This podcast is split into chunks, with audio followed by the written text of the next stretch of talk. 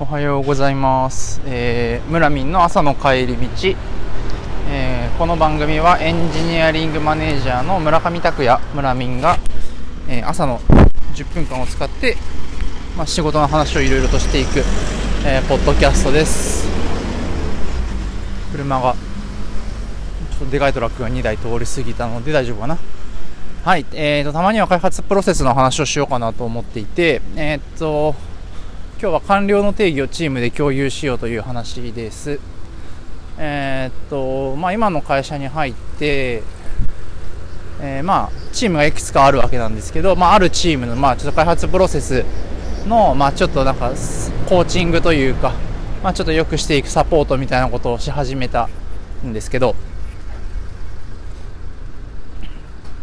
まあなんかそのスクラムっていうフレームワークをにどこまで準拠した開発プロセスにするのかみたいなのがまあ考えるわけですよね。あのまあ、全部ゼロベースでチーム作るんだったらもうスクラムの、まあ、スクラムガイドをまあ全員でチームで読んで、えーもう全部スクラムに準じてまあなんかその、まあ、いろんな決まりを、まあ、作っていけばいいんだけれどももともとチームがあったりとかもするし、まあ、なんだろうな、まあ、いきなりそのスクラムのフレームワーク全部を受け止めきれる状況かどうかみたいなところもまあ状況によるわけですと。で、まあ、スクラムの、まあ、フレームワークに出てくるもののうち必要なものから順番にこう導入をしていって、まあ、気がついたらスクラムになってるよねっていう、まあ、そういう状況をちょっとずつ目指しながらですね、えーまあ、なんていうのかな、開発プロセスのディアゴスティーニ的な感じで、まあ、気がついたらスクラムになっているみたいな形で、まあ、その、まあ、プロセスも止めずに、ちょっとずつ変えていくっていうことを、まあ、よくするのかなと思うんですけど、どっから始めるかっていうのも、これチームに、まあ、チームとか状況によって、まあ、変えた方がいいのかなって思っていて、で、今回の、まあ、僕の仕事で、まあどっから始めたかっていうと、実は完了の定義から始めたっていうのが、まあ今回結構、その、なんつうのかな、うん、今までの取り組みと自分、自分がこれまで前の職場とかでやってきた取り組みと結構違うところで、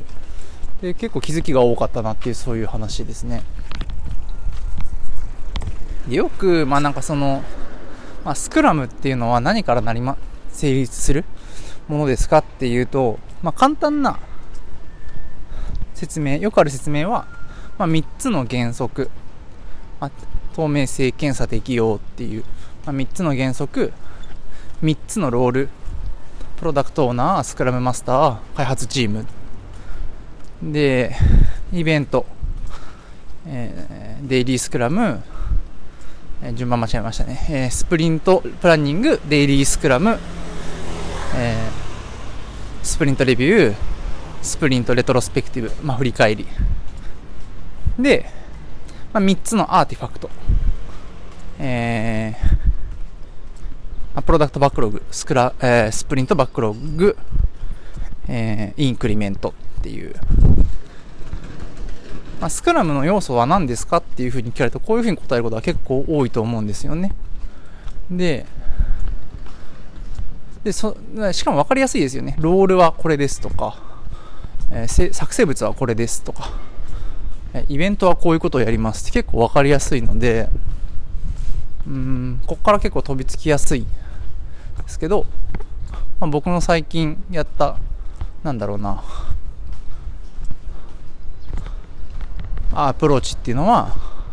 まあ、なんていうのかな、まあ、プロダジラーは使っている、チケットシステムは使っているけれども、まあ、プロダクトバックログとして、まあ、良いプロダクトバックログだって言われる、い言われるような、こう、えー性質はちょっと持ち合わせてないから、そこはそういう風に書き換えようね、みたいな話を、うん、している。うんで、まあ、スプリントバックログ的な、こう、タスクのブレイクダウンみたいなのはしていない。でまあ、イベントはデイリースクラム相当のものがあるけれども、まあ、スプリント的に、まあ、ピリオドを切ってるわけではないので、まあ、ピリオドの始めも終わりも、まあ、そんなにないみたいな状況ですと。で、まあ、そこで、まあ、なんだろうな、まあ、僕はまずチームの全員に完了の定義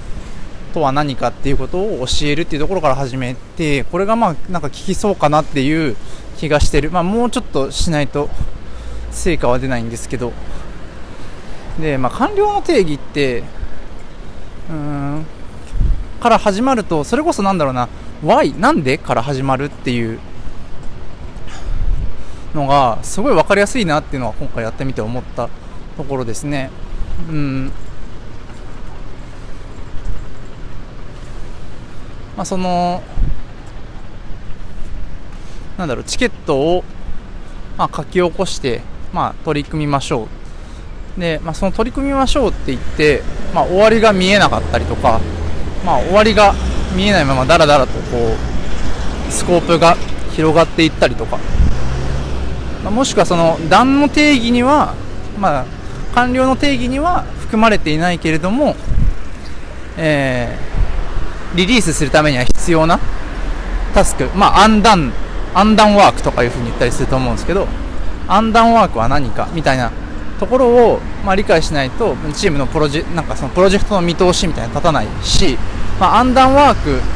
がどこまでなのか、どこまでが完了の定義なのかっていう認識が、まあ、チームにの中で、こう、なんていうのかな、まあ、全然こう、まあ、揃ってないみたいな状況が、まあ、あったわけですね。なので、段の定義を、という、まあ、概念を教えて、で、で、じゃあ、チームとしてどこまでで段としようかっていうところを、まあ、決めてもらったみたいなのが、で、まあ、なんかその、すいません。一回切らざるを得なかったんですが、えー、っと、まあ、デフィニッションオブダウンから始めてよかったなって思っていること。ですね。えー、っと、まあ、デフィニションオブダウンは目に見えないからっていうのは一つあるのかなって思っていますと。まあ、プロダクトバックログとかスプリントバックログって、まあ、基本的に目に見えるものの形だし、まあなんか普通にソフトウェア開発していると、まあ、開発チームにはで使っているジラがあるので、そのまあジラを、まあ、まあ、プロダクトバックログとして使うのか、スプリントバックログとして使ってるのかみたいなところの共有、共通認識を、まあ、得るみたいなことはもちろん必要だけど、うーん、まあ、ジラがあるので、まあ、そういう、まあ、チケットに、まあ、何を作るかっていう仕事を書き起こしてそれを消化していくっていうのは、まあ、そういうものが必要だよなっていうのは誰でも理解ができる、まあ、それをどううまく回すかっていうのが問題なだけで。でスプリントっていうものも、まあ、目に見える。うん。まあ、開発期間を区切ってその期間の中で何をやりますかっていうことをえ決めて取り組むっていう、まあ、スプリントっていうのも自分たちのカレンダーに起きてくるので、まあ、分かりやすい。完了の定義ってうん。完了の定義っていう形ではやっぱ起きないんですよね。なんかちゃんと形のないものをその、まあ、形もないしなりになんていうのかな。それを知らないで、えー、っと開発してる人がこうなかなか意識をしない。特に、まあ、まあ、官僚の定義は意識するかもしれないけど、まあ、アンダンワークのことを、うん、理解。自分で発見するっていうのは相当稀なケース。的にそれを知らずにプロジェクトを進めて後で、まあ、アンダンワークが整理でできてなくて、まあ、思った以上に、まあ、リスクを抱えてしまうみたいな、まあ、要因にある。ので、まあ、そこをしっかり、まあ、そういうものがあるんだよっていうことを教え込む、うん、あのなんていうのかな。未知の未知っていうものをなくすっていう意味では、まあ、一番未知の未知にこうなんていう開発プロセスに詳しくないメンバーが、まあ、未知の未知の問題で陥るのはデフィニションオブダウンなのかなっていうふうに思っていますと。でまあ、デフィニションオブダウンがまあ、決まると、じゃあプロダクトバックログってどういう風になればいいんだっけとか、えー、まあ、スプリントレビューってどういう風にやればいいんだっけとか、まあ、もしくはなんだろうな、その、まあ、スプリントバックログを看板形式で扱っているならその看板のステータスはどうなってるべきなんだっけとかっていうのも、まあ、おのずと決まってくる。逆に Definition of Done なしでそこら辺をどういうふうに運用するかっていう話はなかなかできないので Definition of Done を抑えてしまうと他の開発プロセスというかまあスクラムの要素っていうのはおのずと決まっていくところも結構多いなっていうのを思っていて。なので、まあ、ディフィニッションオブダウンから始めるっていうのは、まあ、なんか、まあもちろん状況によるんだけれども結構いい手だったのかなというのは思ってるんですがまだいい手だったというふうに言い張れるほどの成果は残せていないのでまあそこが、まあ、成果を実感できるように、まあ、引き続き取り組んでいきたいなというふうに思っています。はいじゃあ今日の、えー、放送はここまで。村上拓也でした。